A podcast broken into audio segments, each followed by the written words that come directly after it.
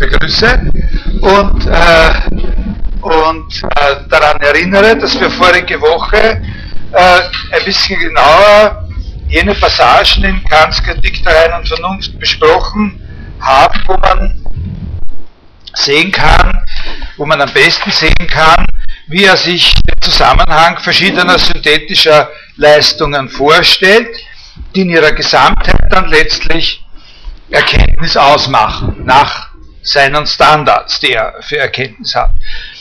Und diese synthetischen Leistungen werden von verschiedenen Vermögen in einer koordinierten Weise erbracht. Die wichtigsten Punkte sind, eigentlich ist Einbildungskraft das Vermögen der Synthesen, aber die Einheit in einer Verbindung, sagt er, geht immer auf den Verstand zurück. Was sich in der zweiten Auflage dann ändert, ändert sich hauptsächlich deswegen, weil sich da das Verhältnis zwischen Urteilen und anderen Synthesen ein bisschen äh, verändert oder schärfer gestaltet. Darauf gehen wir äh, nicht so äh, äh nicht so unbedingt ein, vielleicht noch ein ganz kleines bisschen eh dann äh, bald. Also die Einheit in einer Verbindung geht immer auf den Verstand zurück. Was heißt die Einheit? In der Verbindung eigentlich. Ne? Festhalten der Identität der verbindenden Handlung als solcher.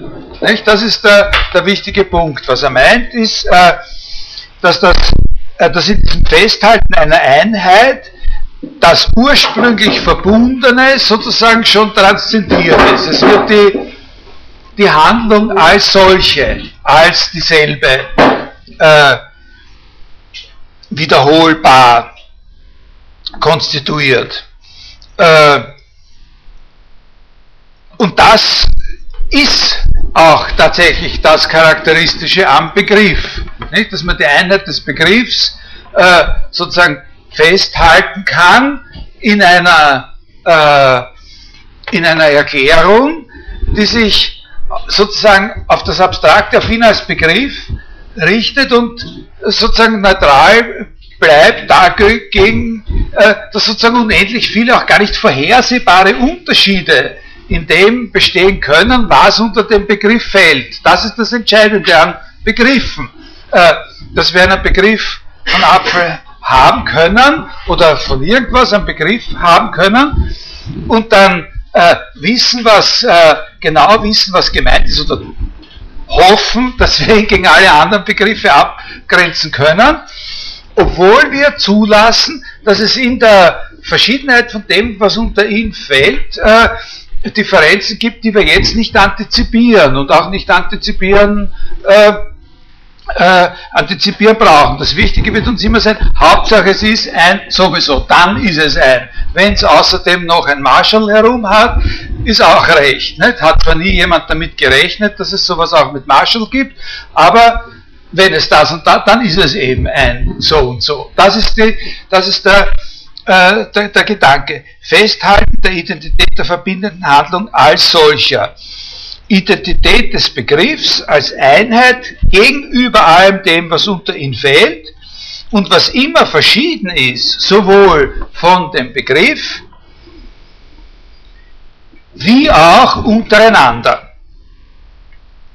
Und von da, von diesem Punkt aus, also wo er das feststellt, dass das äh, sozusagen das eigentliche des Begriffs ist, oder wo er eben das herausarbeitet, dass äh, den Punkt, den er mit dem, äh, mit dem Konzept der Rekognition meint. Von da ist es dann auch tatsächlich gar nicht schwer, äh, zu diesem Konzept transzendentalen Perzeption zu kommen, also der Vorstellung einer solchen Einheit in einer Verbindung, in der jeder tatsächlich an einem bestimmten Material, äh, die jeder äh, sozusagen an einem bestimmten Material hergestellten Verbindung vorhergeht oder davon unabhängig ist. Also diese, äh, das ist für uns jetzt nicht, gar, nicht, gar nicht weiter interessant. Man kann schon, man muss gar nicht bis zu diesem Punkt mit dieser äh, transzendentalen Perzeption das weiter äh, verschärfen. Man kann schon an dem Gedanken der begrifflichen Rekognition sehen, wo der große Unterschied gegenüber den Vorstellungen von Deleuze über Begriffe liegt. Äh, zwar ist auch bekannt, soweit wir das jetzt sehen, äh, mit dem Begriff eine Einheit von verschiedenem gemeint, von heterogenem. Äh, aber was Kant daran herausstreicht, ist gerade das Festhalten der Identität in dem Verschiedenen, also der Einheit in dieser Synthese von Verschiedenem. Nicht die bloße Synthese von Verschiedenen, sondern das Festhalten der Einheit in einer solchen Synthese von Verschiedenen, was eben immer diesen Ebenenwechsel impliziert. Und zwar so weit, dass dann letztlich die besondere äh, konkrete Natur dieses Heterogenen verschwunden sein kann. Ich habe gewissermaßen auch dort noch einen Begriff, wo das zu einer Einheit verknüpfte Verschiedene überhaupt in keiner konkreten Heterogenität mehr fassbar ist, wo also eigentlich die Grenze erreicht wird, wo man nur mehr Verschiedenheit als solche denkt. Äh, die Apperzeption als eine reine Form, nicht? Also in der Apperzeption wird sozusagen Einheit von verschiedenem gedacht, Einheit von verschiedenem, äh, aber als eine reine Form, in der überhaupt sozusagen von der aus, äh, die konstituiert ja auch überhaupt keinen Gegenstand und kein gar nichts. Das ist eine bloße, äh, bloße Form, äh, sozusagen, an die man immer nur appelliert. Genau genommen ist das auch bekannt natürlich so gesehen und nicht anders, äh, auf, auf, auf die man sich sozusagen immer nur bezieht, wenn man irgendwo in Zweifel darüber ist, bin ich jetzt noch bei mir. Äh, äh, das ist etwas, was bei Deleuze natürlich vollkommen unvorstellbar ist in seinem Konzept vom Begriff, dass das sozusagen äh, äh, dass das sozusagen überhaupt keine, äh, keine Verschiedenheit, da gibt es ja dann auch keine, es gibt ja keine verschiedenen Fälle dieser transzendentalen Apperzeption. Die, äh, da gibt es nichts Verschiedenes in dem Verschiedenen. Also das Verschiedene ist eben einfach nur Verschiedenheit als solche und nicht einmal die Verschiedenheit, äh, wie in seiner Beispielen, also beim, beim Vogel zwischen zwischen dem Gesang und der Art und Weise, wie er auf der Stange sitzt oder so, nicht? Das sind zwei Elemente dieser heterogenen Vielfalt, die da in dem Begriff des Vogels zusammentrifft, oder auf eine ganz andere Art und Weise, wie, wie ich und anderer oder selbiger und andere in dem Konzept des anderen miteinander verflochten sind. Das sind ganz verschiedene Fälle von Verschiedenheit. Aber so wie Kant hier denkt, ist das ja äh, sind all diese Unterschiede eigentlich getilgt. Wir haben dann zuletzt aber begonnen, eine zweite Gedankenlinie bekannt zu besprechen, die auch die Begriffe betrifft und wo Begriffe nur in einer abgeleiteten Weise als Synthesen erscheinen und eigentlich nur Abstraktionen aus dem Zusammenhang eines Urteils sind. Also Begriff, wenn, man, wenn man über Begriffe bekannt sprechen will, dann, äh, also auf dieser Abstraktionsebene, wo wir da sind, dann, dann muss man die sozusagen wirklich gegen zwei Seiten hin positionieren. Also einerseits eben dieses, ein, dieser Einheitsgedanke, wo das nochmal was anderes ist als das bloße Zusammenfügen durch die Einbildungskraft. Und da haben Sie ja auch gesehen, in diesem, äh, die Synthese wird sozusagen transzendiert mit dieser Einheit. Das ist ja genau das, äh, äh, was Hume im Auge hat, wenn er sagt, in dem Moment, wo wir, äh, wo wir sagen, der sowieso ist tot oder das, das ist, äh, ist der Fall, Rom äh, existiert noch immer, also wo wir über irgendeinen unabhängigen Gegenstand eine Aussage machen, da transzendieren wir schon die eigentlichen synthetischen Leistungen der Einbildungskraft. Da gehen wir schon hinaus über die, über die äh, äh, wie soll man sagen, über die äh, da verlassen wir uns schon nicht mehr nur auf die Sicherheiten da, die uns durch die Assoziationsgesetze äh, verbürgt werden und sind im Bereich des Glaubens bereits, nicht? Also diese, diese Tanze. Also gegen diese synthetischen, konkreten synthetischen Leistungen der Einbildungskraft muss das Begriffliche bekannt einerseits abgehoben werden oder in Beziehung gesetzt werden und andererseits, das haben wir davor noch nicht besprochen gehabt, eben gegen, müssen sie immer bezogen werden äh, auf diesen Hintergrund des Urteils. Und äh, da ist dann seine Theorie ja letztlich die, dass äh, wenn an den Begriffen überhaupt was äh, Synthetisches oder eben so eine Einheit des Synthetischen äh, analysierbar ist, dass das dann als, äh, als Background eben immer diese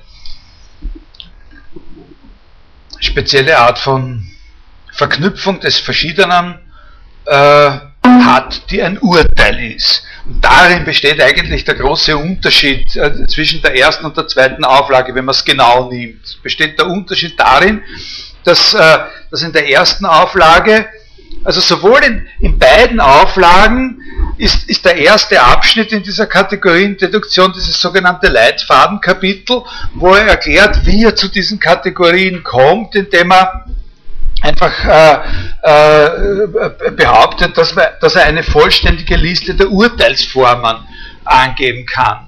Und, äh, und also das ist in beiden gleich. Und dann äh, wird in der einen, in der ersten Auflage diese Einheitsfunktion sozusagen der Begriffe gegenüber der synthetischen Leistung der Einbindungskraft äh, herausgearbeitet und in der zweiten Auflage tritt das zurück und es äh, spielt etwas viel Besondereres. Es ist sozusagen auch ein, ein, viel spezielleres Paradigma, nämlich das Paradigma des Urteils als Urparadigma aller, äh, aller Verknüpfung. Und, äh, und äh, äh, äh Ja, und, und, und das ist eben hauptsächlich verantwortlich für die Unterschiede, die es da dann auch äh, in der Beweisstrategie gibt oder so. Und ich habe Ihnen aber letzte Stunde dann, äh, glaube ich, haben wir da aufgehört, dass ich begonnen, dass ich Ihnen da ja, erklärt habe, wie er da hinkommt, also äh, zu dieser Auffassung, Urteile als solche äh, als diese Synthesen, weil er nämlich von einer Auffassung gestartet ist, wo das nicht so ist und wo man zuerst tatsächlich die Begriffe als Synthesen auffasst, aber nur als Synthesen von Inhalten, also von Intentionen, nicht? also Begriffe sozusagen einfach als, äh, als Konglomerate äh, äh, von, äh, von Intentionen, von, von Inhalten und ein Urteil ist dann einfach nichts anderes als die Explikation einer solchen, eines solchen Inhalts. Ne? Also im äh, Begriff sowieso wird das und das und das gedacht und, äh, und ein wahres Urteil, in dem äh, der Begriff sowieso an der Subjektstelle steht, äh, besteht dann in nichts anderem als sozusagen in der Bestätigung eines solchen Teilinhaltes. Ne? Also so, so, sozusagen, wenn man, wenn man, wenn man, wenn man Begriffe vollständig kennen könnte, ne? in dieser Theorie ist es so, dass wenn man einen Begriff vollständig analysiert hätte, sind alle Urteile trivial. Ne? Also wenn man einen Begriff vollständig analysiert hat, dann weiß man damit auch, welche wahre Urteile es überhaupt gibt. Und man zieht dann halt einfach sozusagen eins nach dem anderen diese Merkmale heraus und sagt, das passt, das passt, das passt und so weiter. Nicht? Äh, und äh, da habe ich Ihnen dann am Schluss erklärt, wie Kant sich eben von dieser, von dieser Auffassung entfernt, was da sozusagen im Hintergrund steht. Das sind ganz konkrete äh, philosophische Fragen, die sozusagen ihn den Anschluss gegeben haben, diese Auffassung äh, preiszugeben, vor allem in Überlegungen, die auch von Hume angestoßen worden sind, über, über den äh, Begriff der Kausalität, also wie sind Urteile äh, des Sinnes möglich, dass etwas aus etwas davon Verschiedenem äh, folgt? Und, äh, äh, und das führt Kant letztlich zu einer Auffassung, in der, also ich habe das dann so ausgedrückt, dass, dass etwas, worauf man aufmerksam wird, da kann man sich das ja auch schön grafisch quasi vergegenwärtigen, die Asymmetrie zwischen dem Zusammenfügen der Elemente eines Begriffs und dem Auseinandernehmen der Elemente eines Begriffs. Dass das so ist, wie, wie wenn man mit einem Widerhaken schießt. Also, dass eben nicht so ist, dass man so, wie man es. also, wenn einer sagt, wie, äh, folgende Antwort ist keine gute Antwort. Wenn, wenn jemand einen Begriff äh, vorlegt und zeigt, wie der ungefähr analysiert werden kann, und der sagt, äh, äh, und der hat den analysiert und dann wird die Frage gestellt, wie sind diese verschiedenen Merkmale in dem Begriff zusammengekommen? Und dann sagt der andere noch ganz einfach, äh, äh, äh, stell dir vor, du nimmst das alle raus, das haben wir ja gerade gemacht, jetzt stell dir das selber vor, nur umgekehrt. Das ist eben eine Täuschung, das geht eben nicht. Ne? Äh, so funktioniert das nicht. So wie es eben auch nicht funktioniert, dass wenn man in irgendwas mit einer, mit einer Harpune, mit einem Widerhaken reinschießt, man sagen kann, so wie das reingeschossen ist, kannst du das wieder rausziehen. Geht eben nicht. Ne? Äh, ist, ist, ist, ist asymmetrisch. Und da ist eben Kant auf den äh, auf, auf, diese Theorie gekommen, die dann in der Kritik der einen Vernunft sehr dominierend ist, also auf die er schon bevor gekommen ist, dass Urteile, wenn man das radikal und grundsätzlich betrachtet,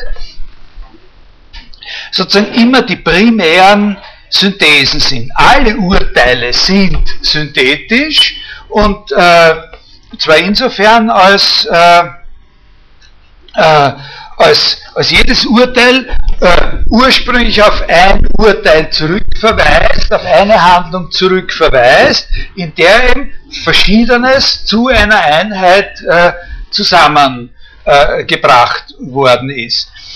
Äh, die Frage, äh, wenn man sowas ventiliert, ist natürlich, äh, wie kann man daraus eine logische Theorie äh, machen? Wie kann man das in einer, in einer logischen Theorie äh, sozusagen unterbringen? In der, in, der, in, in der ersten Auffassung konnte er eben sagen, äh, konnte ein Kriterium für die Wahrheit von Urteilen äh, angeben. Man kann sagen, wenn diese partielle Identität besteht, dann ist das Urteil wahr. Aber wann ist das Urteil wahr, äh, dass das, was, äh, äh, also um das, also wie soll man sagen, äh,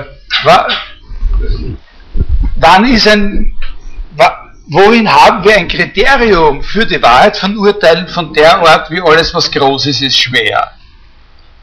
Wo, wo, wo nehmen wir das her, ne? sozusagen? Also, äh, beziehungsweise wenn die noch analysierbar sein sollten, aber das ist schon ein gar nicht so schlechtes Beispiel. Also das ist so die, das ist auch so die Art von Beispiel, der er ja dauernd, äh, der er ja dauernd äh, äh, verwendet.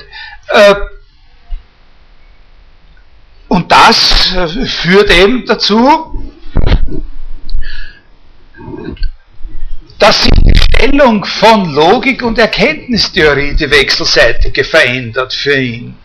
Diese Überlegung führt dazu, äh, dass sich die Stellung von Logik und Erkenntnistheorie insofern verändert, als er sagt, dass auch für die Logik klar ist, auch für die logische Struktur des Urteils als solche sozusagen klar ist,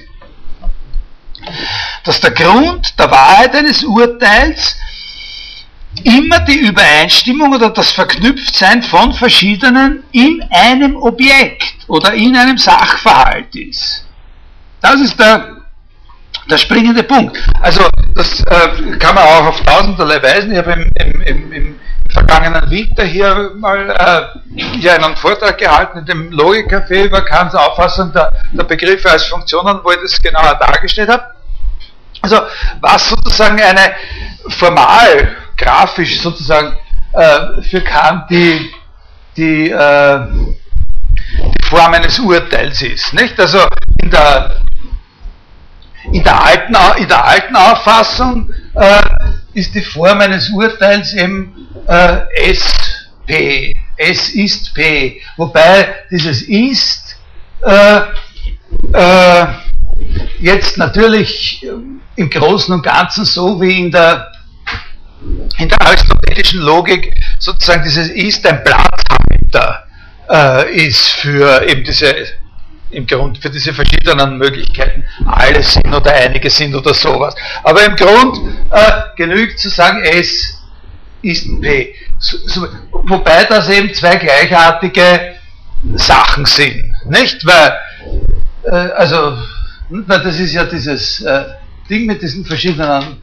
Quadranten und, und das ist, habe ich gesagt, ein so ein Teil davon und wenn das da reinpasst, dann ist es eben wahr und wenn nicht, dann, wenn das nicht drinnen vorkommt, dann ist es, äh, äh, dann ist es falsch. Aber haben wir ja gesagt, das kann man ja seinerseits auch wieder analysieren in also sozusagen, das ist alles von derselben Natur. Ne? Äh, und, äh, und, und jetzt kommt er eben äh, zu der Auffassung, dass die eigentliche Struktur eines Urteils äh, äh, sozusagen nicht mit zwei, sondern nur mit drei Termen angegeben werden kann. Also, weil es gibt eben einen Ausdruck, das ist der sogenannte, das schreibe ich jetzt unter Anführungszeichen Subjektsausdruck, äh, und es gibt ein Prädikat auf der auf der Oberfläche, aber die Einheit von dem, die wir behaupten, alles was groß ist, ist schwer, ja, äh,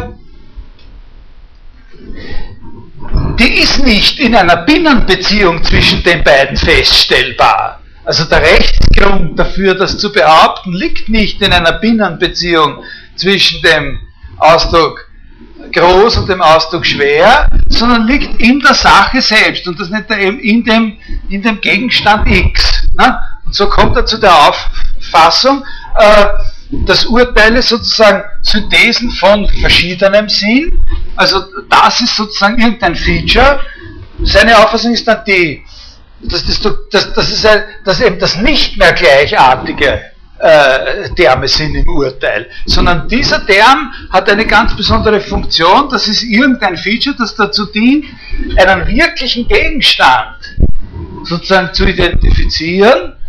Und das ist eine Sache, eine Eigenschaft oder sonst was, äh, von der man sagt, dass der Gegenstand sie hat.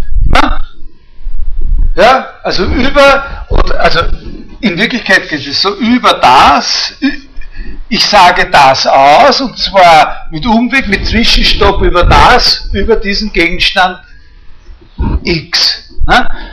Also alle die Dinge, die groß sind, und also Größe dient jetzt nur dazu, von allen Dingen, die es überhaupt gibt, eine bestimmte Klasse herauszuheben. Alle die Dinge, die groß sind, über die werde ich jetzt etwas sagen gleich. Passt auf, was ich sagen werde? Ich sage, sie sind schwer. So kann man das, ja?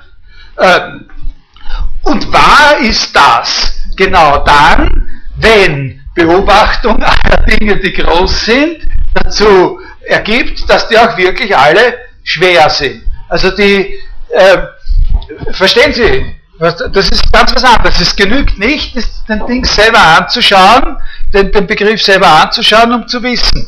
Natürlich gibt es diese Fälle, wo jemand sagt, sowas sagt wie, alle Junggesellen sind unverheiratet oder sowas. Und wo man das Gefühl hat, da brauche ich nur in einem Lexikon nachschauen oder sonst woher wissen, was die Bedeutung von Junggeselle ist und brauche nie einen einzigen so einen Typen jetzt genau untersuchen oder von allen, die mögliche Junggesellen sind, äh, nachschauen, ob sie nicht doch irgendwo einen Trauschein versteckt haben oder sowas. Äh, äh, das das brauche ich nicht, nicht? Sozusagen. Äh,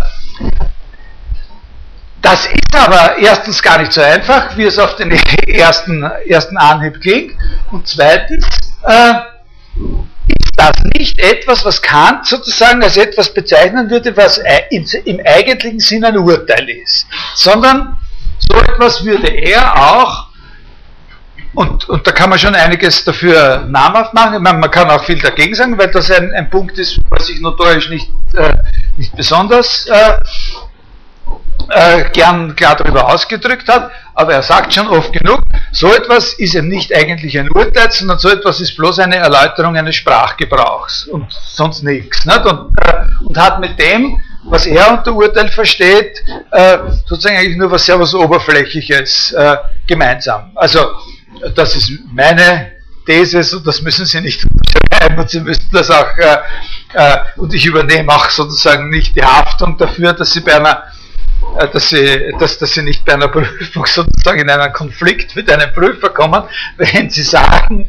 äh, bei Kant gibt es eigentlich gar keine analytischen Urteile. Aber äh, weil Kant ja dauernd sagt, analytische Urteile und so weiter und so weiter, das, das ist schon klar. Aber äh, die, tiefste, die tiefste Sache, die er dazu gesagt hat, zum Unterschied von analytischen und synthetischen Urteilen, ist die allereinfachste, nämlich äh, synthetische Urteile sind Erkenntnisurteile und analytische Urteile sind einfach nichts anderes als Erläuterungsurteile. Das heißt, die dienen zu gar nichts anderem als eine, äh, die können gar keine Erkenntnis bestätigen oder, oder also nicht nur können sie keine Erkenntnis begründen, sondern sie können auch keine Erkenntnis bestätigen. Sie erläutern nur einen Sprachgebrauch in Wirklichkeit. Also das ist sozusagen seine, seine Auffassung. Was heißt jetzt, was hat das für eine Folge? Also Urteile sind, die Urteile sind sozusagen die, äh, hier erscheinen die Urteile als die Synthesen schlechthin. Und, und was sind jetzt hier die Begriffe? Und da gibt es auch noch etwas zu sagen, da gibt es sozusagen noch so eine kleine, eine kleine Verschiebung. Äh, dieses, äh, dieses Bild hier, ja, das ist ja sehr eingängig. Äh, und das stimmt auch überein, wie wir dann gleich sehen werden. Das ist ganz, ganz äh, äh, eindeutig eine, eine starke Vorwegnahme äh, vom Grundgedanken von Gottlob Frege. Also von, äh, von dieser Asymmetrie zwischen äh, also dass man das Urteil auffassen muss als Einheit von nicht von Subjekt und Prädikat, sondern von Argument und Funktion. Nicht? Das ist ganz klar. Der, der eine Ausdruck macht was ganz was anderes als der andere Ausdruck. Der eine Ausdruck identifiziert einen Gegenstand und, äh, und funktioniert also wie ein Index, wie, wie, ein, äh, wie ein deiktisches Fürwort, dies oder sowas, oder wie ein Eigenname oder wie eine äh, Definite Description, also äh, Ausdruck mit dem bestimmten Artikel oder so, irgend sowas von der Art. Und der andere Ausdruck ist einfach äh, sozusagen eine, eine, eine Allgemeinheit, ist ein so und so. Also in Übereinstimmung damit gibt es bei Kant zum Beispiel dann manchmal so kleine Notizen, wo er sagt, die dem Rechnung tragen, die das sehr schön zum Ausdruck bringen, wo er sagt, Begriffe sind eigentlich keine Subjekte. Ja? Eigentlich sind in, in den Urteilen sind eigentlich Begriffe keine Subjekte. Nein? Weil für das, was da steht, ist es völlig unerheblich, ob das ein Begriff ist oder sonst was. Ja? Es genügt eben das, dass hier ein Eigenname ist. Egal, was da steht, wenn es den Zweck erfüllt, einen Einzelgegenstand zu identifizieren, dann reicht's. Nein? Äh, also eben ein Eigenname oder so. Also es muss nichts Allgemeines sein. Es kann natürlich auch was, was Allgemeines sein. Aber wenn da hier ein allgemeiner Ausdruck steht, dann kann man hier eine Struktur, da kann man hier wieder dieselbe Struktur finden, die man hier hat. Und man kommt dann letztlich immer wieder auf so einen Fall, wo hier äh, sowas steht, was, äh, was bei Frege sozusagen Name heißt oder eben was eine singulär kennzeichnender der Ausdruck ist. Aber hier steht, hier steht sozusagen ein, ein allgemeiner Ausdruck. Hier steht was von der, von der Art, ist ein so und so. Nicht? Ist ein Haus oder ist ein äh, Philosoph oder ist eine Primzahl. Irgend sowas von der, äh, von der Sorte steht da. Und jetzt ist es dann eben, und, und jetzt, äh, das ist sozusagen die Logik, die er entwickelt. Ja? Die Logik, die er entwickelt. Und, und da gehört auch noch dazu, dass er, da gehört auch noch dazu, dass er sagt, und von Begriffen machen wir überhaupt gar keinen anderen Gebrauch, als dass wir urteilen. Also mit Begriffen kann man gar nichts anderes machen als urteilen. Entweder man urteilt oder sie existieren, existieren gar nicht. Also, der Begriff existiert nur so weit, als geurteilt wird. Und jetzt ist eben die Frage, Äh, jetzt kommt sozusagen ein, ein, ein Übergang, äh, der jetzt nicht mehr in seiner Entwicklung ist, sondern der ein systematischer Übergang ist, der sozusagen immer schon gemacht wird, wenn einmal dieser Punkt erreicht ist, dann ist auch immer diese andere Überlegung da, äh, dass das eben radikalisiert werden muss, dieser Gedanke, in Bezug auf diesen, auf diesen Begriff P. Na? Also, äh, was ist dem sein Inhalt? Was ist jetzt mit diesem... Be wir, wir haben jetzt mal einfach ein Beispiel an, irgendwelche Beispiele angenommen. Ist eine Primzahl oder ist ein Autobus oder ist ein, ein Kaffeeheferl oder sowas. Und äh, was ist ein Kaffeeheferl? Also wenn ich jetzt frage, äh, was ist ein Autobus, was ist eine Primzahl und so, dann habe ich also eben irgendeinen Begriff und ich muss diesen Begriff analysieren können. Und was heißt es jetzt, einen Begriff zu analysieren? Nach den Maßstäben, die jetzt errichtet sind, heißt einen Begriff zu analysieren, herausfinden, auf welche Urteile es eigentlich zurückzuführen ist, dass in ihm diese Komponenten, die in ihm sind, wirklich sind. Also der Begriff B seinerseits, der schaut jetzt so aus, dass er da hat er halt, äh, der hat halt so und so diese und jene Komponenten, nicht? Und, und in Bezug auf diesen Begriff B muss man jetzt fragen, wie sind denn die zusammengekommen? Wie ist, wie ist denn, wie ist denn das Urteil zustande gekommen, dass irgendetwas irgendein X so ist. Ja? Wie ist denn das Urteil zustande gekommen, dass irgendwas so ist? Also sowohl groß wie schwer, wie nach Rosen duftend, wie auch, äh, was weiß ich, quietschend oder so. Äh, und äh, und na, wie ist es zustande gekommen? Natürlich, jede Art von äh, sozusagen Komplexität in einem Begriff muss zurückgeführt werden auf seine Urteilsstruktur. Ja? Also durch Urteile natürlich. Hinter, hinter jeder dieser Grenzen steht sozusagen ein Urteil.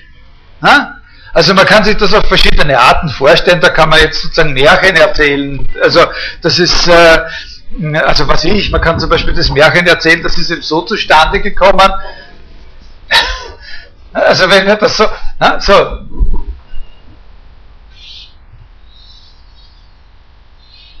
ja, das, das, das das Stück, was ich da rausgeschnitten habe, äh, und mit dem habe ich ursprünglich einen Gegenstand X identifiziert und mir dann bestätigt, dass das das, das auch ist.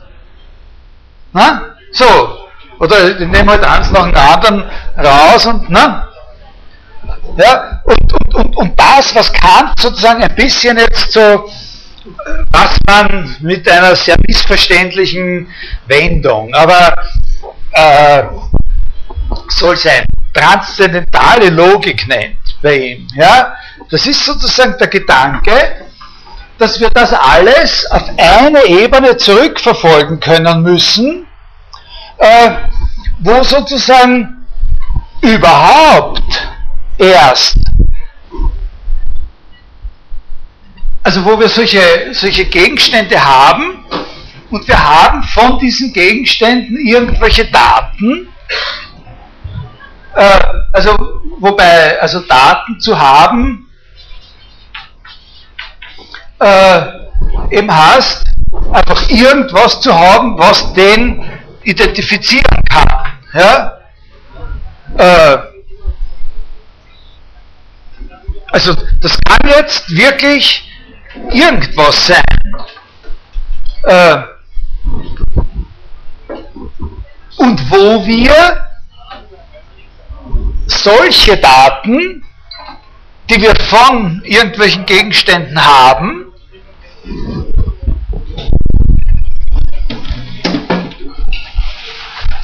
zu irgendeiner Art von Einheit bringen. Also wo wir eben zuerst nur irgendwelche Daten haben und dann aus diesen Daten irgendeine Art von Einheit herstellen.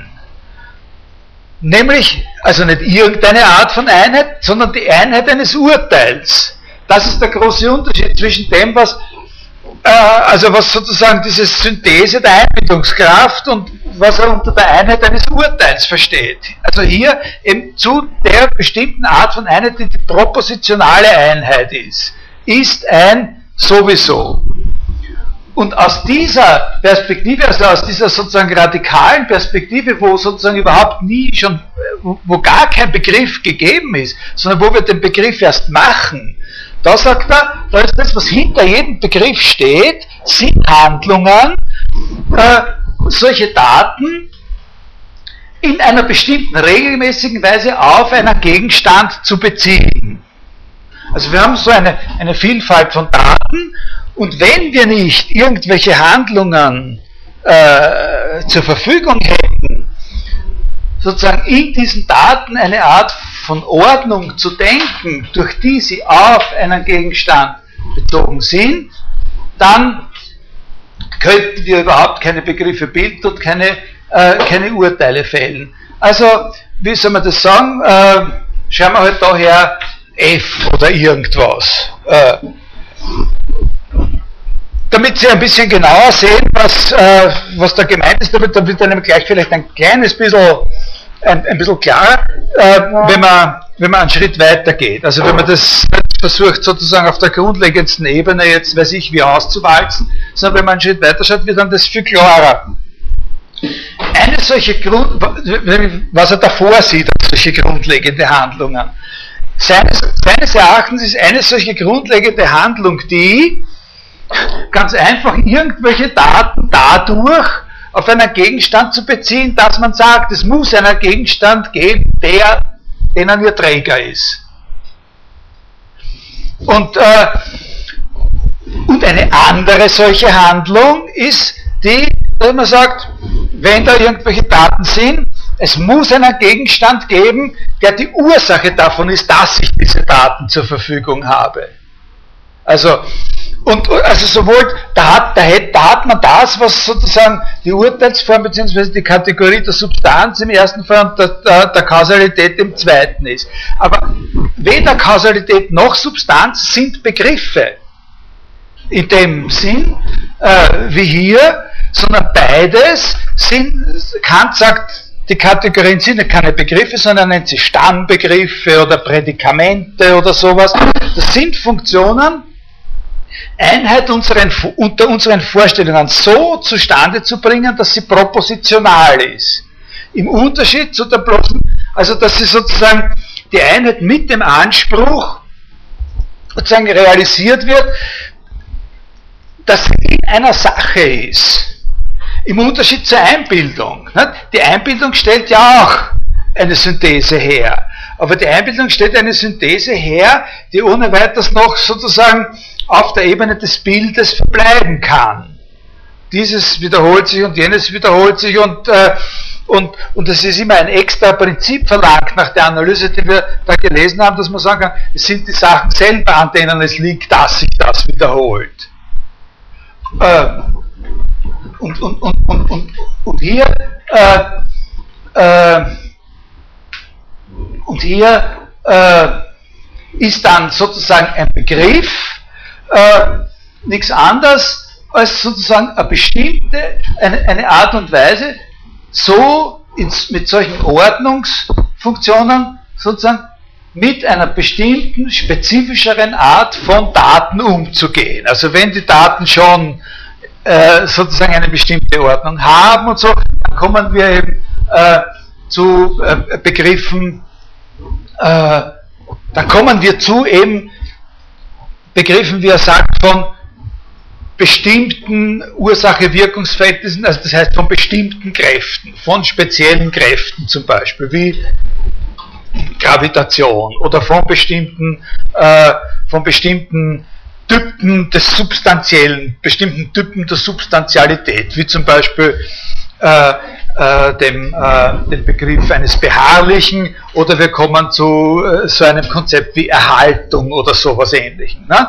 Äh, und immer weiter und weiter und irgendwann einmal zu den Kaffeehäferl und, und, und, und äh, ja, und der Angst vor dem und, und, und, der Vorhersicht, dass es dass es wehtun wird, wenn wir die Hand auf die Herdplatte legen oder sowas. Nicht? Also die, äh, diese Sachen. Äh,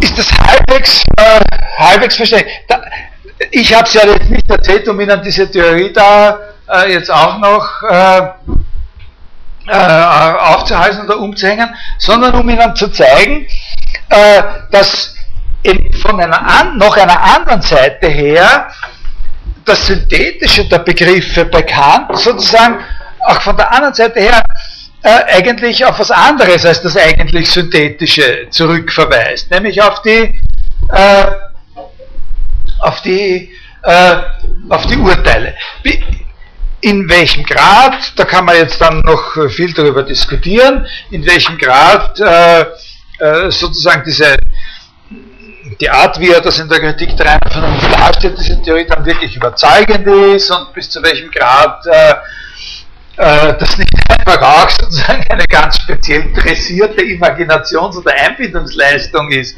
was man sich da vorstellt. Das ist so eine, äh, äh, eine, eine eigene Geschichte. Ich meine, in, in Bezug auf die auf die philosophische Situation im 20. Jahrhundert äh, ist es vielleicht nicht uninteressant, Folgendes zu sagen.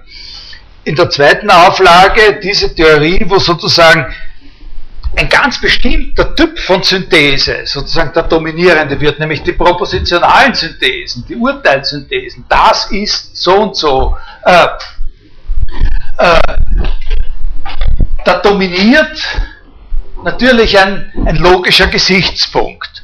Und diese Art von Gesichtspunkt hat eine große Attraktivität in der sprachanalytischen Tradition der Philosophie gehabt. Und solche, vor allem um die Mitte des 20. Jahrhunderts, haben viele englischsprachige Autoren wie Straußen und so weiter, wenn sie Kant interpretiert, immer gesagt, das sind die vernünftigeren Sachen und dieser ganze Psychologismus, das muss man vergessen. Nicht? Das ist äh, das ist Blödsinn, das ist 18. Jahrhundert und, und, und Fantasie und so weiter. Während hier, da kann man wirklich was damit anfangen. Das sind ja Strukturen, die man sozusagen äh, äh, logisch typisieren kann und das kann man in einer logischen äh, Theorie und das hat diese Affinität mit Frege und eigentlich äh, ganz toll. Also man, man braucht es nicht unbedingt, weil wir haben ja jetzt bessere Varianten davon, aber man kann ihn loben dafür, dass er da schon so. Da hat sich allerdings gegen Ende des 20. Jahrhunderts eine gewisse Trendwende ergeben.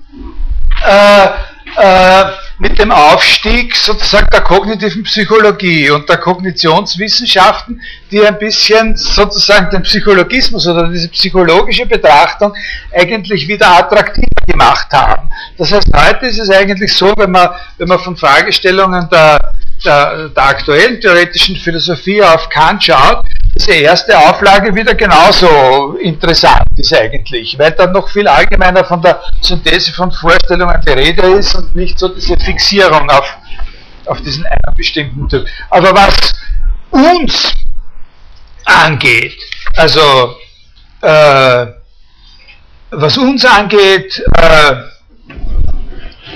äh, in, in, in, in der Beziehung auf Deleuze, kann man jetzt sehen, dass im Grund Begriffe ist es wichtig zu sehen, dass im Grund Begriffe bekannt äh, zwar immer im Zusammenhang mit synthetischen Leistungen gesehen werden, aber eben eigentlich nichts anderes, immer, sowohl in der ersten wie in der zweiten Auflage, nichts anderes sind eben als tatsächlich Funktionen, sozusagen, äh, der Einheit äh, unter bestimmten äh, Vorstellungen. Und sozusagen das Zusammenbringen dieser Vorstellungen in einer Synthese, also dieses Zusammenhang, im Grunde eigentlich immer schon noch eine andere Leistung voraussetzt.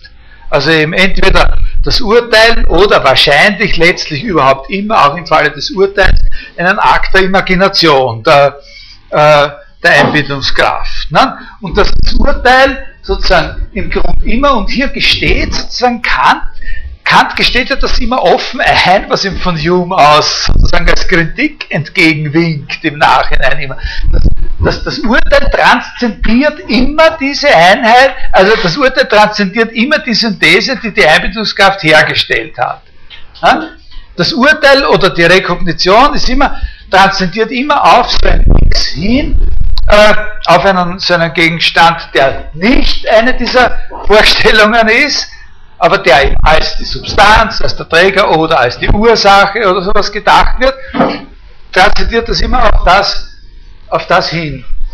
Und, äh, und, und diese Einheit dieses Gegenstandes, die ist eben, das haben wir ja voriges Mal besprochen, und Sie haben mich ja dann auch noch mit dem mit der Psychoanalyse auf das angesprochen, da gibt es ja immer diese 1 zu 1 Korrespondenz zwischen dieser Einheit eines solchen Objekts und dieser Einheit, because letztlich ist das die Möglichkeit der Einheit des Bewusstseins meiner selbst oder so, aber diesen, äh, diese Sachen sind, sind für uns nicht interessant. Also die, die, und, und, und sehr, sehr wichtig, auf der transzendentalen Ebene gibt es eine abzählbare und sehr geringe Anzahl von solchen Möglichkeiten der Einheitsgebung. Es gibt nur drei bei Kant. Und das ist natürlich auch ein Riesenunterschied gegenüber Deleuze. Nicht? Also da gibt es sozusagen da ist die Einheit zwischen den Federn des Vogels und seinem Gesang und die Einheit zwischen, was weiß ich, dem, dem, dem äh, dem Knurren äh, der Harley Davidson und dem und dem äh, und, und, und, der Lederjacken, die da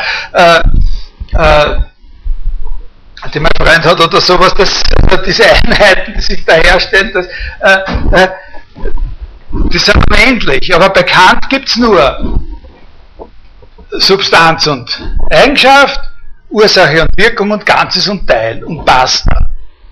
Und anders können sozusagen solche Ordnungen gar nicht, äh, äh, gar nicht erbracht werden. Also das ist schon ein ganz, äh, ganz gewaltiger Unterschied. Wie gesagt, das Gemeine, bleibt noch immer dieses eine Gemeinsame. Der Begriff ist sozusagen letztlich auf eine Synthese des Heterogenen, auch bekannt. Aber dieses Heterogene wird sozusagen, diese Heterogenität wird auf eine Ebene der Abstraktion, der Allgemeinheit gebracht, wo das so verdünnt ist, dass man gar keine, äh, ne, äh, man kann etwas, ein etwas, einen Gegenstand, in Bezug auf das, was man an Daten hat, nur auf eine von drei Arten denken. Nämlich sozusagen den Träger einer Eigenschaft, als die Ursache einer Wirkung und als entweder ein, ein, Ganzes, von dem das das Teil ist oder umgekehrt. Ja, also das ist ganz, ganz, äh, äh, ganz äh, äh ein großer Unterschied. Äh, Begriffe sind in diesem Sinn äh, Funktionen. Also ich lese mal jetzt ganz kurz noch, noch vor, ganz kurz eine Stelle, ich habe mir da eigentlich zwei, aber eine Stelle aus, äh, aus dem, äh, dem Kant-Buch von Deleuze, äh, wo er selber, also das ist die, ein, die am deutlichsten sozusagen noch bestätigt. Äh, die Synthesis und der gesetzgebende Verstand. Repräsentation heißt Synthesis dessen, was sich präsentiert.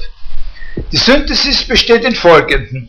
Eine Mannigfaltigkeit wird repräsentiert, das heißt, gesetzt als in eine Vorstellung eingeschlossen.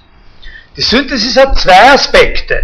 Die Apprehension, durch die wir das Mannigfaltige als einen gewissen Raum und eine gewisse Zeit besetzen, setzen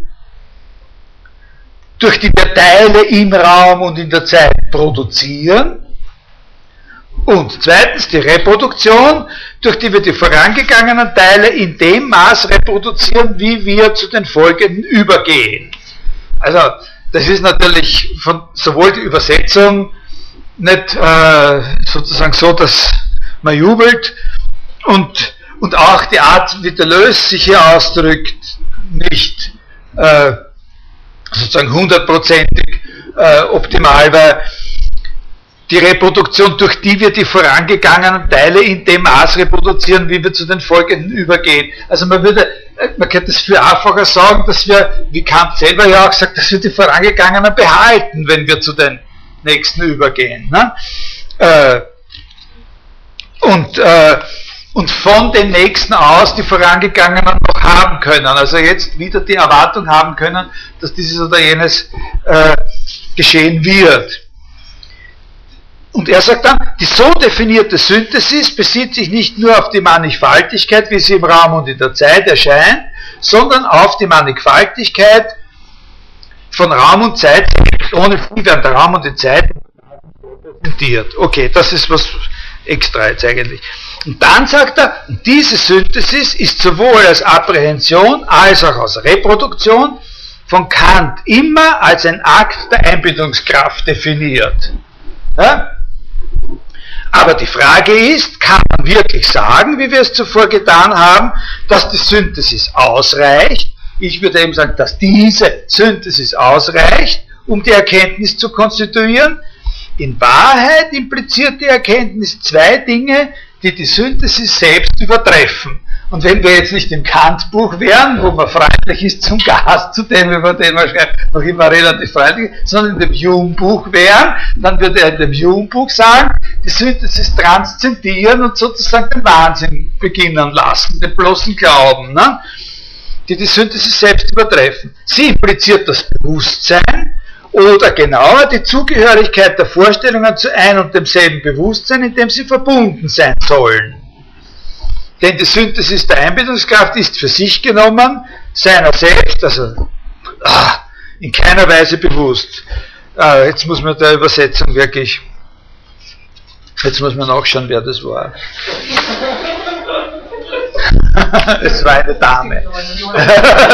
äh, äh, andererseits, das ist das Zweite, impliziert die Erkenntnis eine notwendige Beziehung mit dem Objekt. Die Erkenntnis konstituiert nicht nur einfach den Akt, durch den man die Synthesis des Mannigfaltigen vollzieht, sondern den Akt, durch den die repräsentierte Mannigfaltigkeit auf ein Objekt bezogen wird. Also der hat, er hat es ganz genau verstanden und es ist wirklich ganz genau so, wie er das da beschreibt, wenn Sie noch einmal das aufmachen, wenn ich in einem Buch vorgelesen habe, dann kann man das genau, äh, äh genau sehen, äh, wo hier sozusagen die Abweichung liegt und wo die Affinitäten liegen. Beide sagen, na klar, ist die Einbildungskraft das Ganze. Und beide sagen, und in dem, was sozusagen unsere Urteile über äußere Gegenstände sind, gehen wir über die Einbildungskraft hinaus. Ne? Und Kant sagt, das müssen wir wenn wir überhaupt zu einem konsistenten Diskurs kommen wollen, äh, dem irgendwie eine logische Struktur verliehen werden kann. Ich habe letztes Mal darauf aufmerksam gemacht, dass man, was die Ziele betrifft, bekannt doch immer in der Ferne an die Grundlegung der Wissenschaft eine Rekonstruktion des alltäglichen Blabla äh, denken muss, also dass wir uns halt irg überhaupt irgendwie verständigen. Dafür reicht es ja aus zu sagen Durst. Ja? Äh, Okay, also Begriffe, Funktion. Und, äh, und das ist, äh, das ist im Großen und Ganzen äh, sehr, sehr ähnlich bereits, sozusagen ein, ein, ein Vorbild von den Ideen, die äh, im Zentrum äh, sozusagen der frägischen, soll man sagen, Sprachlogik stehen. Äh, Frege war derjenige, der, also ob, ob das jetzt hätte oder nicht, was man da unterscheiden, das ist alles eine andere Sache, aber das sozusagen ganz eine, eine, klare Definition davon, was ein Begriff ist, äh, gegeben hat. Äh, nämlich was für eine Art von Funktion ein Begriff ist. Und diese Definition äh, ist auch sehr, sehr hilfreich für sozusagen, was ich mir zu rekonstruieren, wie Kant gedacht habe. Äh, Freges Ausgangspunkt äh, war schon ein bisschen, äh, war schon ein bisschen ein, äh, ein anderer. Also, äh,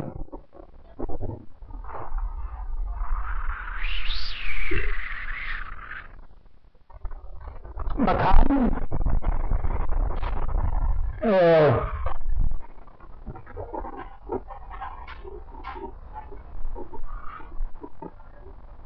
man, man, man, kann sozusagen die grundlegenden Ideen Freges schon so rekonstruieren, äh, als wären sie Versuch, als wären sie Antworten auf die Frage, was ist eigentlich ein Urteil. Äh, und zwar deswegen, weil sein, sein Hauptziel war, äh, äh, wie soll man sagen, äh, sein Hauptziel war, sozusagen die Grundelemente einer, einer Sprache, die formalen Grundelemente, die formalen Grundzüge einer Sprache festzulegen, in der man, äh, das ist jetzt ein bisschen ungenau gesagt, aber der man sozusagen wissenschaftliche Schlusszusammenhänge auf eine standardisierte und sichere Weise darstellen kann. Und, und ein Grundbegriff, und, und, und, und, was man will, wenn man Schlusszusammenhänge in einer standardisierten Weise darstellen will, das dass man die Gesetze, äh, äh, das, das haben wir ganz, äh, ganz einfach gesagt, die Gesetze des Folgens von warm aus warm und warm aus falsch und so weiter, dass man die aufstellen kann. Nicht?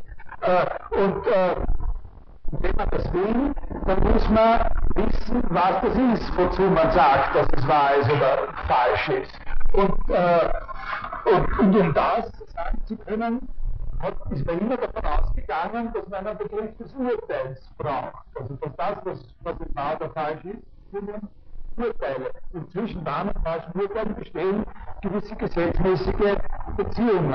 Nicht? Also das äh, äh, und so weiter. Also äh,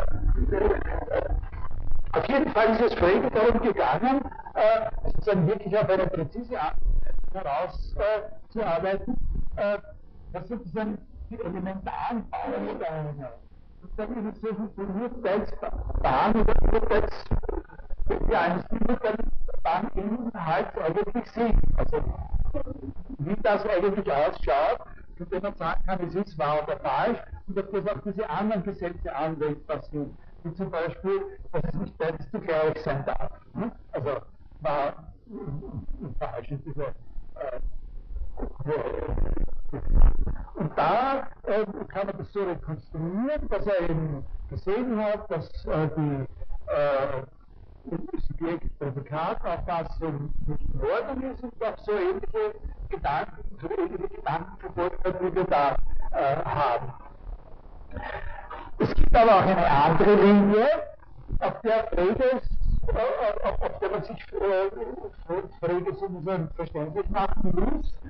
Und das, ist, äh, und das ist die, dass er eben versucht hat, eine solche Theorie zu entwickeln, auf einer Ebene, die unterhalb dessen liegt, was, diese, was dieser Urteilsbegriff und was diese Unterscheidung von Subjekt und Prädikat ist. Also auf einer Ebene, er sich sozusagen nicht direkt, so, so wie wir das hier als Entwicklung beschrieben haben, mit einer bestimmten, mit einem Vorschlag auseinandersetzt und korrigiert und durch einen anderen ersetzt, sondern wo einen prinzipiellen Neuanfang mindestens drei Etagen tiefer probiert. Sozusagen von selbst eine eine, eine neue Erklärung von dem zu geben versucht, was überhaupt äh, wahr oder falsch äh, äh, ist, also was die Sachen sind, die wahr oder falsch sind. Und diese Ebene tiefer, auf der er ansetzt, das ist die sozusagen der sprachlichen Ausdrücke ganz im Allgemeinen. Ja? Und so kommt er zu, äh, also Frege beginnt sozusagen auf einer Ebene, die wir da bekannt überhaupt nicht äh, in den Blick äh, bekommen haben. Äh, äh und äh, auf der er zuerst einmal den Begriff äh, der Funktion erklärt. also das ist diese, diese berühmte Geschichte mit äh, mit der Erklärung der Funktion als, äh, als Allgemeinheit. Das heißt etwas, was mehreren verschiedenen sprachlichen Ausdrücken äh, gemeinsam sein kann. Also dass wenn wir einen bestimmten komplexen sprachlichen Ausdruck haben, wir diesen sprachlichen Ausdruck, und das ist jetzt ganz egal, was das für einer ist, Hauptsache er ist komplex, aber das war immer schon so, dass das so sein muss, also von Plato über Aristoteles bis, äh, bis jetzt, äh, so einen sprachlichen Ausdruck haben, den äh, sozusagen zerlegen können in, in, in, zwei Teile, von denen wir einen konstant halten und den anderen sozusagen als, und, und den anderen äh, variieren lassen. Und dabei ist eben äh, für ihn eigentlich äh, äh, jetzt wurscht, ob es sich hier um Urteile oder überhaupt um Ausdrücke unserer gewöhnlichen äh, Umgangssprache handelt oder um Ausdrücke einer, einer spezielleren Sprache, einer Wissenschaftssprache. Also, und so beginnt, so sind die ersten Beispiele, die er da bringt, wenn er diesen Unterschied erklärt, sind, sind Ausdrücke aus der Sprache der Arithmetik. Ja? Also eben, das sind doch diese berühmten, diese berühmten Geschichten, wie, was weiß ich, äh, äh, zwei, äh, 2 plus 3 ne? und, äh, und äh, äh, 2 plus 4 das sind alles, das sagt er, das sind alles sprachliche Ausdrücke, wobei er äh, sagt, er möchte von sprachlichen Ausdrücken ausgehen. Äh, ein sprachlicher, was? Also jetzt kann man sich fragen, wie werden sprachliche Ausdrücke von dem abgegrenzt, was keine sprachlichen Ausdrücke sind. Ne? Äh, das ist ja auch nicht so. Also da geht es ja nicht nur darum, äh, äh sprachliche Ausdrücke abzugrenzen gegen, äh, gegen Ziegelsteine oder sowas, sondern da geht es um feinere Unterscheidungen. Also zum, zum Beispiel hat er eine Abgrenzung im Sinn gegen rein expressive Ausdrücke. Also rein expressive Ausdrücke äh, zieht er nicht in Betracht äh, bei seiner Überlegung. Also, ah, na, sowas nicht. Äh, äh oder, oder auch nicht halt! So, sondern äh, das, was er sprachliche Ausdrücke äh, in Betracht zieht, sind solche, die etwas bezeichnen. Also nur solche sprachliche Ausdrücke äh, von der Art, dass sie etwas Bestimmtes bezeichnen. Ja? Und diese, die, das sind gute Beispiele, weil die bezeichnen alle etwas. Ne? Ja? Äh, also es gibt auch andere, die sprachliche Ausdrücke, die bezeichnen auch etwas, aber, aber also so ein Name wie Otto oder Hans, glaube ich, kommt bei ihm vor, äh, scheint aber deswegen aus, dass es nicht komplex ist. Nicht? Würde auch etwas bezeichnen, ist aber nicht komplex. Ihn interessieren sprachliche Ausdrücke, die komplex sind und etwas bezeichnen. Und diese Ausdrücke, die bezeichnen alle etwas, jeder davon äh, bezeichnet eine andere bezeichnet eine andere Zahl. Und jetzt sagt, äh, und, und, und die leitende Idee bei Frege ist die, dass sagt, naja, äh, äh, äh,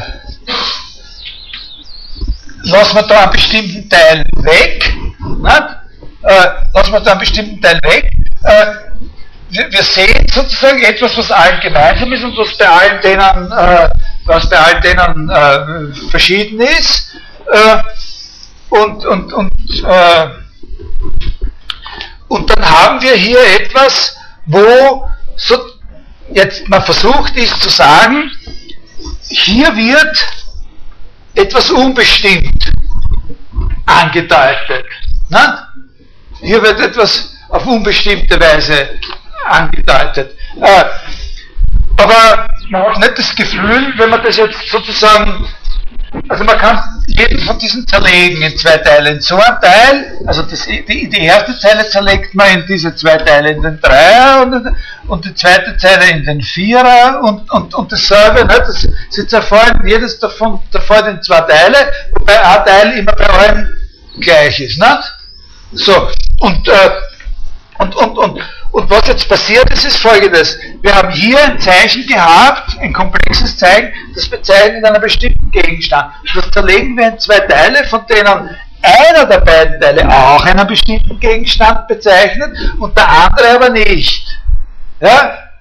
Weil das bezeichnet keinen bestimmten Gegenstand. Das ist nichts anderes als das, was allen denen gemeinsam ist. Das können wir solches herausheben, aber es bezeichnet nicht etwas Bestimmtes. Wenn das bezeichnet was und das bezeichnet was, und wenn man das sozusagen, wie man sich das bildlich so vorstellt, und er legt das sehr nahe, dass man sich das so vorstellt, wenn man das wieder da reinschiebt, dann hat man wieder was, was, was bezeichnet. Ne?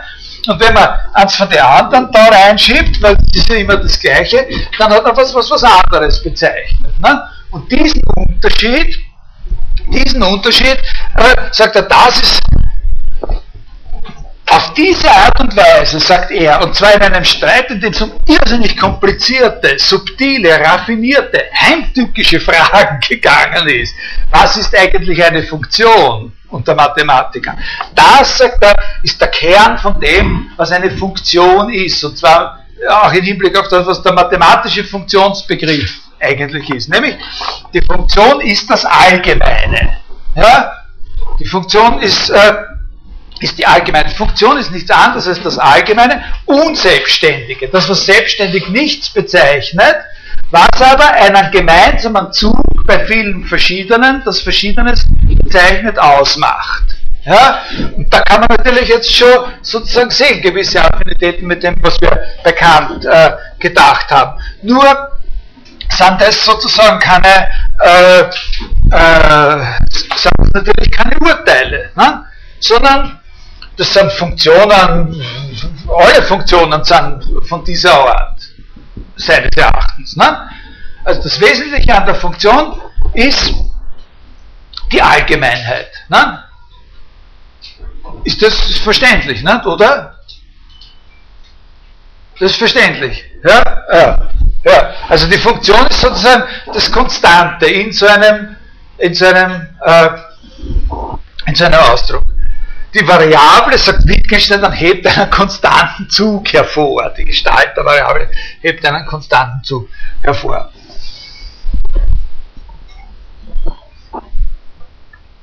Und von diesen, äh, von diesen Funktionen gibt es jetzt verschiedene, die kann man jetzt klassifizieren. Also er hat sozusagen die Idee einer ganz, ganz allgemeinen Klassifikation von Funktionen er, er, er geht aus von einem ganz eng umschriebenen Feld. Nicht? Von einem ganz eng umschriebenen Feld, nämlich äh, wir haben als mögliche Argumente und als mögliche Werte hier Zahlen und wir haben ein sehr beschränktes Repertoire von sogenannten funktionsbildenden Zeichen.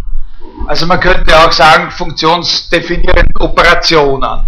Das Addieren, und dann kommen da noch ein paar dazu. Aber man kann sehr viel von der gesamten Arithmetik bereits auf der Grundlage des Addierens äh, äh, äh, sozusagen ableiten. Ja? Was heißt das genau, dass die Funktion das allgemein ist? Weil die Funktion bezeichnet genommen nichts. Also Gar nichts, ja. Sie bezeichnet nichts, das ist das Wichtige. Also, das, dass die Funktion das Allgemeine ist, heißt eben genau das, dass sie nicht etwas bezeichnet, sondern dass sie ein gemeinsamer Zug an verschiedenem ist, was jeweils verschiedenes bezeichnet. Ja? Ist das, ja? Also sie ist auch, wenn man es jetzt mengenmäßig ausdrückt, ist eine Menge oder verweist es auf eine Menge, der Wert ist noch Ja, ja, ja, ja, natürlich. Man kann, da, also, na, da, das ist es nicht. Ja, aber diese Beziehung ist wichtig. Diese Beziehung ist wichtig. Also Frege selbst, äh, Frege selbst sagt an diesem Punkt äh, sozusagen relativ, äh, relativ sicher im Tochen unvollständig. Und, und sagt aber, sie ist immer etwas Unvollständiges. Das Wesentliche an der Funktion ist diese Leerstelle. Und darum kann sie auch nichts bezeichnen, darum bezeichnet sie auch nichts. Sie ist nur in der gegebenen Sprache sozusagen ein konstanter Zug an verschiedenen Ausdrücken, die ihrerseits sehr wohl etwas bezeichnen.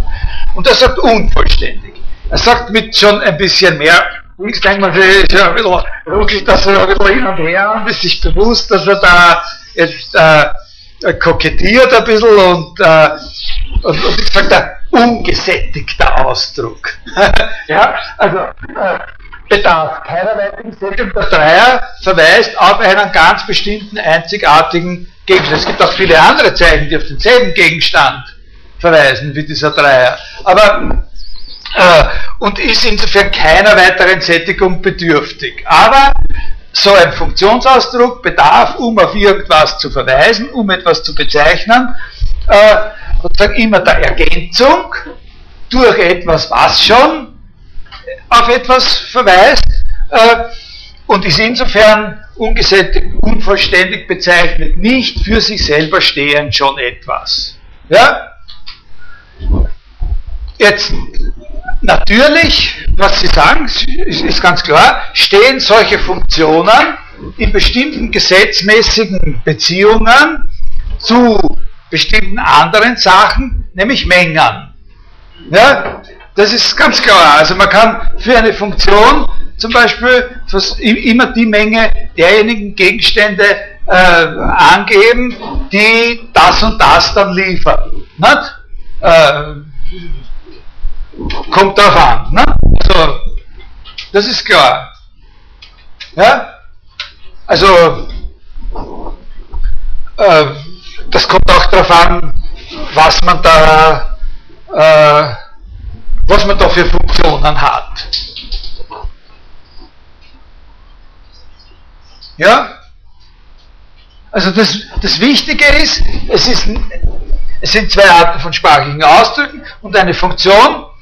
Das, das ist ja der wichtige Punkt, das ist ja der entscheidende Punkt. Wenn man jetzt von hier aus sofort, sofort einen Kurzschluss machen wollte zu der logischen Theorie, äh, die Funktion bezeichnet nicht etwas Bestimmtes. Wir können nicht von vornherein sagen, so eine Funktion bezeichnet ein Prädikat oder sowas. Kann man nicht von vornherein sagen. Es ist einfach nur ein sprachlicher Ausdruck, äh, unselbstständig gegenüber dem Selbstständigen, das so wie ein Name funktioniert. Ja? Ja? Äh, wo war ich? Ich, ich, war, so, ich war dabei, dass ich gesagt habe, wenn man das an dem Beispiel einmal erfasst hat, kann man versuchen, eine ganz große Klassifikation von Funktionen. Ja? Eine ganz große Klassifikation von Funktionen. Wie wird die ausschauen? Wie wird man Funktionen klassifizieren? Und da gibt es sozusagen bei ihm zwei, äh, äh, zwei Zugangsweisen. Ja? Er, sagt, es gibt sozusagen zwei, äh, zwei große, sozusagen verschiedene, aber nicht völlig voneinander unabhängige sozusagen Zugangsweisen, wenn wir Funktionen überhaupt klassifizieren wollen. Die eine Zugangsweise ist, dass wir sagen, wir gehen von den Gegenständen aus. Also wir gehen sozusagen von dem aus, was mögliche Argumente und äh, was mögliche sozusagen Werte, also das hier was be bezeichnet der Funktion sind. Ja? Und, äh, und, und wir können, das ist dann so ein Beispiel äh, von ihm, wir können da auch ganz andere Gegenstände als Zahlen äh, zulassen. Wir nehmen, also hier haben wir einen Ausdruck, der bezeichnet die Zahl 5. Äh, jetzt nehmen wir einen anderen sprachlichen Ausdruck, nämlich den Ausdruck äh, die Hauptstadt von Niederösterreich. Äh, der bezeichnet auch einen ganz bestimmten Gegenstand. Ne? Der Ausdruck die Hauptstadt von Niederösterreich bezeichnet den Gegenstand St. Pölten. Und, äh, und da können wir genau dasselbe machen. Ne? Wir, wir, lassen das äh, äh, St. Pölten wir, wir, wir, wir nehmen das Wort Niederösterreich aus dem Ausdruck die Hauptstadt von Niederösterreich heraus und haben die Hauptstadt von. Und je nachdem, was wir da für ein Land hineingeben, äh, die Vereinigten Staaten von Amerika oder Österreich oder das Burgenland oder Tirol oder so, kriegen wir dann einen anderen Gegenstand, den das bezeichnet. Ja? Also das ist dieser, dieser eine Approach, dass man sagt, wir äh, wir können das mit verschiedenen äh, mit verschiedensten Arten von Gegenständen. Nicht? Wir klassifizieren je nachdem, welche Gegenstände. Wenn wir nur Zahlen haben, haben wir eben die sogenannten arithmetischen Funktionen und, äh, und äh, man weiß nicht, was es für Landeshauptstädte heißen würde, sie zu addieren. Äh, das bringt uns auf den zweiten äh, man weiß, dass es für Landeshauptstädte heißen kann, in wirtschaftlicher Konkurrenz zu stehen oder sonst irgendwas. Alle möglichen Beziehungen, die für Landeshauptstädte charakteristisch sind. Äh, äh, oder, oder von mir aus auch, äh, na ist ja wurscht, äh, was Landeshauptstädte so, äh, so, so, so machen können. Aber das bringt einen auch schon auf die zweite Perspektive, nämlich die der dass wir, äh, dass wir die Sache auch so sehen können, welche Art von funktionsbildenden Ausdrücken wir zulassen.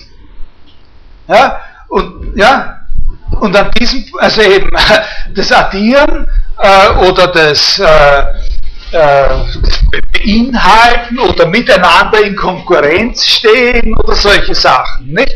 Und da ist dann, und da ist eben die entscheidende Überlegung, die, äh, die, äh, die Frage da durchführt, die für uns wichtig ist, äh, dieser, dieser sehr eigentümliche Gedanke, dass er dann an einer bestimmten Stelle dieses Textes, wo er das einmal erklärt hat, dann sagt, und jetzt nehme ich in der Arithmetik selber zu den funktionsbildenden Zeichen plus, minus und noch ein paar anderen noch ein neues dazu. Wird äh, so ein bisschen mit, naja, wird schon nichts passieren, nicht? nämlich das Gleichheitszeichen. Und, äh, und, und wenn ich das Gleichheitszeichen habe, dann habe ich eben nicht nur solche Funktionen wie, äh, wie 2 plus x, wo da, da x herschreibt, sozusagen, sondern dann kann ich auch so einen Ausdruck bilden wie x Quadrat ist 1. Und, äh, und wenn, wenn das Gleichheitszeichen ein funktionsbildender Ausdruck ist, nicht? Und wenn ich, wenn ich mir so, und jetzt, äh, sagt, also er sagt das nicht, aber, aber es liegt nahe zu sagen, jetzt meditieren Sie mal, was da los ist. Ne? Also, wenn, wenn ich bei 2 plus x sozusagen äh, 3 reingebe, habe ich 5, wenn ich 4 reingebe, habe ich 6 und so weiter und so. Wenn ich da 5 reingebe, geben wir mal 5 rein, nicht? Äh, 5 Quadrat ist 1, nicht? und geben wir 22 rein, 22 zum Quadrat ist 1, das sind alles sozusagen jetzt, äh, jetzt Werte dieser Funktion. Wir können natürlich auch minus 1 äh, eingeben zum Beispiel, oder einfach 1 zum Quadrat ist 1. Aber die Frage ist jetzt die, äh, welch, was wird denn davon jetzt bezeichnet? Ich habe einen, ich habe einen unvollständigen Ausdruck, ich habe alles getan, was ich machen muss, was man von mir verlangen kann, um aus dem unvollständigen Ausdruck einen vollständigen zu machen, nämlich indem ich eine Zahl hineingetan habe und weiß trotzdem nicht, was ist es denn eigentlich, was davon bezeichnet wird? Welcher Gegenstand wird von dem Ausdruck 5 zum Quadrat ist 1 eigentlich bezeichnet?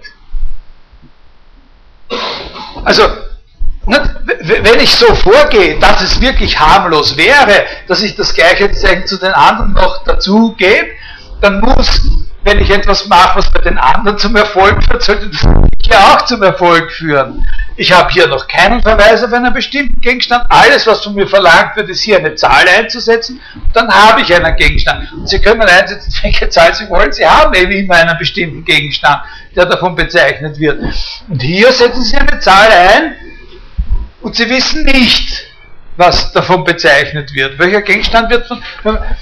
Und, und, und da, also sehr abkürzend gesagt, kommt eben also man kann das auch anders erklären, aber die schnippische Erklärung ist die, und, und die existiert auch, also die ist nicht nur erfunden, man sagt, das Frege sich angesichts dieser Tatsache, da, da, was da passiert, entschieden hat zu sagen, ich weiß nicht, ich kann nicht auf den ersten Blick sagen, welcher Gegenstand es ist, der hier von bezeichnet würde.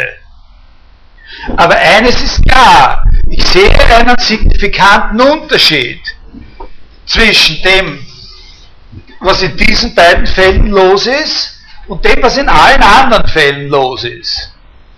Wenn ich entweder minus 1 oder plus 1 einsetze, komme ich zu einem Resultat, egal ob ich da jetzt sagen Sie das bezeichnet was oder nicht, was sich signifikant unterscheidet von allen anderen.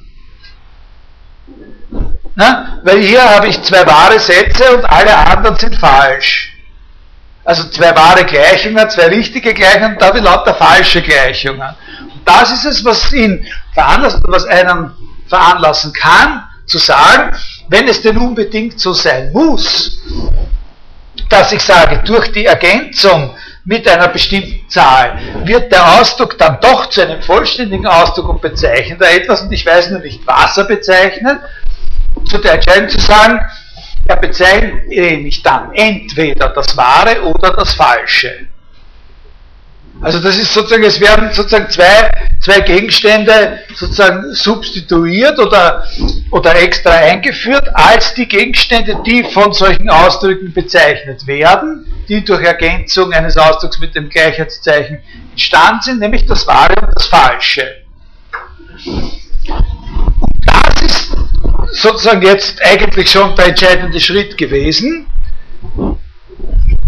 Jetzt ein bisschen komisch, das damit aufzuhören. Äh, das Frey gesagt, ein Begriff ist genau eine solche Funktion, deren Wert entweder das Wahre oder das Falsche ist. Ja? Alle Begriffe jede Funktion, also wenn ich eine Funktion habe und für diese Funktion feststeht, dass sie eben immer einen von zwei, egal was man in sie einsetzt, als einen von zwei Werten entweder das Wahre oder das Falsche liefert, dann ist das ein Begriff. Also das, Sie, können auch diesen Begriff, diesen Begriff können Sie sozusagen umgangssprachlich ausdrücken. Wie würden Sie das ausdrücken? Welcher Begriff ist das umgangssprachlich ausgedrückt? Diese Funktion. Also das ist eine Funktion. Nicht? Das ist, das ist eine Funktion und es ist eine Funktion, deren Wert immer ein Wahrheitswert sein wird. Nie wird ihr Wert eine Zahl sein. Man setzt eine Zahl ein und der Wert wird immer so ein Wahrheitswert sein. Es wird immer entweder das Wahre oder das Falsche rauskommen. Und daher ist es ein Begriff.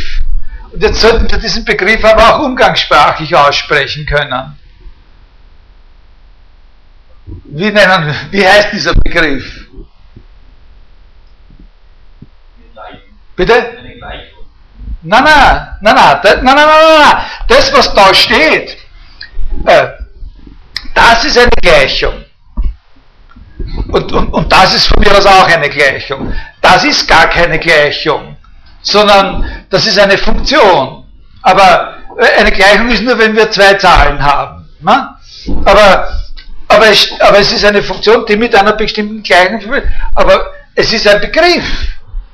Ja? Aber welcher Begriff ist es? Ja, und, und wie sagt man das kürzer? Wurzel aus 1. Ne? Ja, also das ist der Begriff Wurzel aus 1. Und in allen Fällen, ja, in, in allen solchen Fällen, äh, äh, gibt es eine mehr oder weniger schwierige umgangssprachliche Paraphrase. Und von diesen Fällen, und jetzt macht er den, jetzt hat er sozusagen, jetzt hat er den, äh, jetzt hat er den Begriff, Begriff definiert. Ganz präzise eigentlich, ganz präzise definiert. Ne? Der Begriff ist eine, ist eine Funktion, deren Wert immer ein Wahrheitswert ist. Und zwar hat er ihn definiert auf dem Weg, dass er eben diese zusätzliche funktionsbildende Zeichen eingeführt hat in die Arithmetik. Und jetzt macht er den zweiten Schritt, dass er von da aus dann wieder verallgemeinert auf alle Gegenstände. Und äh, jetzt äh, eben im Unterschied zu die Hauptstadt von Niederösterreich, äh, haben wir jetzt in der Umgangssprache solche Beispiele wie äh, äh, äh, na, was soll man denn sagen? Was wäre denn eine nette Nachricht für uns alle? Wir, äh,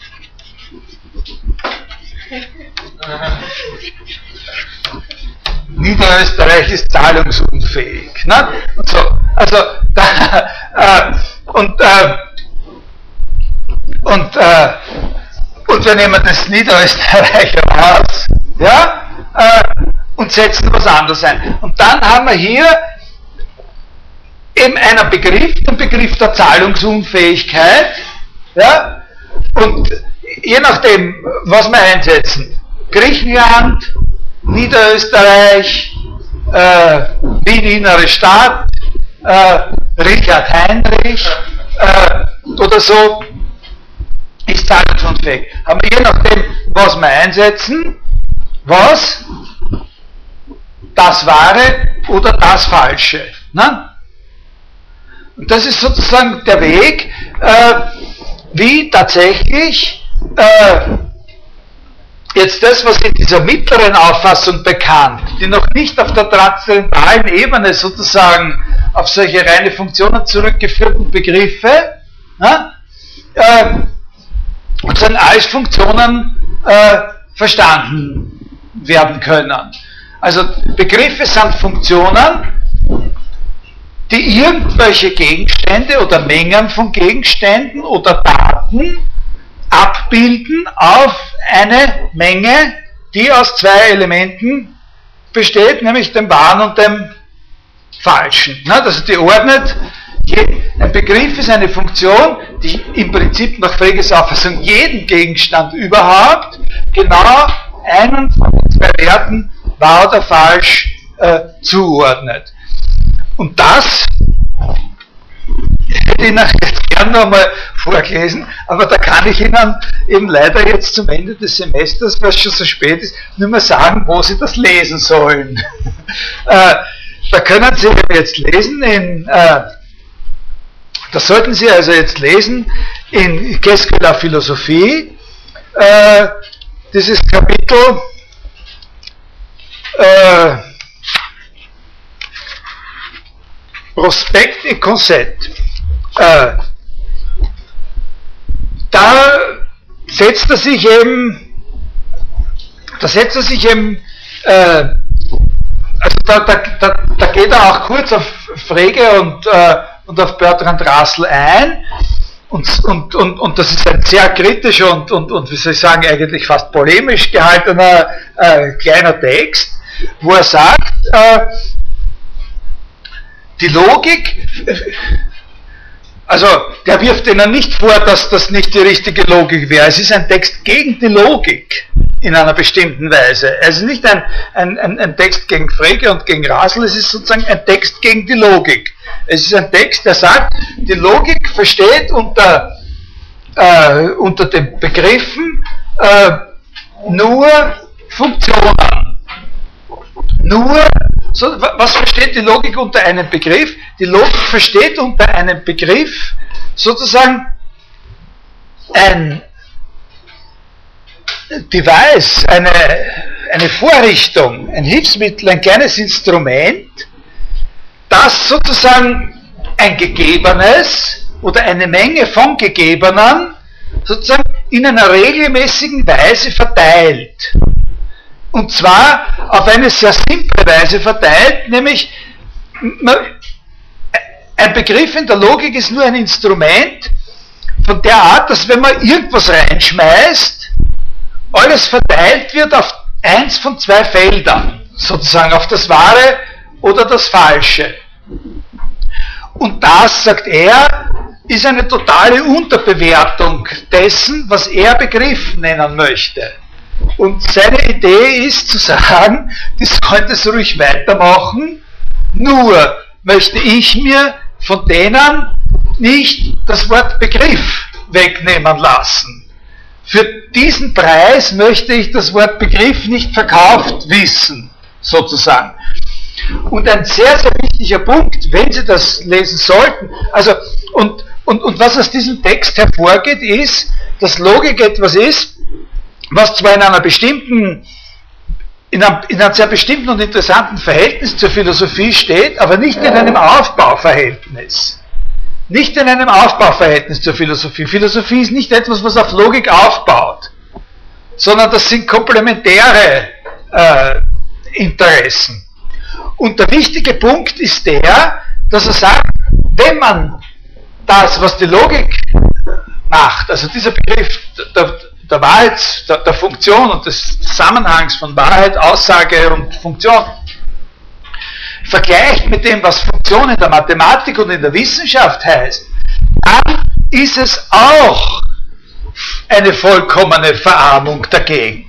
Also was das, das, das und ich, also wenn ich eben, eben, weil ich das jetzt nicht mehr vortragen kann, in einen Rat geben da, wie Sie das lesen, nachdem, wie ich es Ihnen jetzt erzählt habe, lesen Sie zuerst das, dieses Stückchen, und lesen Sie dann das, was davor kommt, über funktive Konzept, über die, über die Funktionen in der Wissenschaft. Wo in seine, äh, seine Idee ist, dass jede Wissenschaft, die Mathematik und jede andere Wissenschaft auch nicht mit Begriffen operiert, sondern auch nur mit Funktionen operiert. Aber jede Wissenschaft sozusagen mit charakteristischen und mit einer reichen Vielfalt von Funktionen operiert. Während die Logik sozusagen immer nur in diesem Ja-Nein-Raum äh, sich, äh, sich befindet. Und da steckt ein sehr wichtiger Gedanke drinnen, da steckt der Gedanke drinnen, äh, der sehr sozusagen gegen den Strom ist in, in, in der gegenwärtigen Philosophie, nämlich bezüglich des Verhältnisses von Logik und Wissenschaft, dass die Logik eigentlich nur, so wie er das beschreibt, das sagt er nicht, aber was er als Logik ins Auge fasst, ist eigentlich bei aller formalen Raffinesse eine Art Metarhetorik, genau genommen nur. Und er bringt die Logik, also in einer, die Logik ist nur sozusagen ein Instrumentarium oder eine Disziplin der Doxa. Und sie ist nicht ein Instrumentarium und eine Disziplin der Wissenschaft. Die wissenschaftlichen Funktionen sind von ganz anderer und unvorhersehbarer Natur. In der Wissenschaft haben wir es immer mit wirklichen Gleichen, äh, mit, mit den verschiedensten Größen und Funktionen äh, zu tun. Und die Wissenschaft selber, die Wissenschaft selber ist nicht sozusagen ein System von Propositionen. Die Wissenschaft ist nicht ein System von, äh, die Wissenschaft ist nicht ein System von Behauptungen nach seiner Auffassung.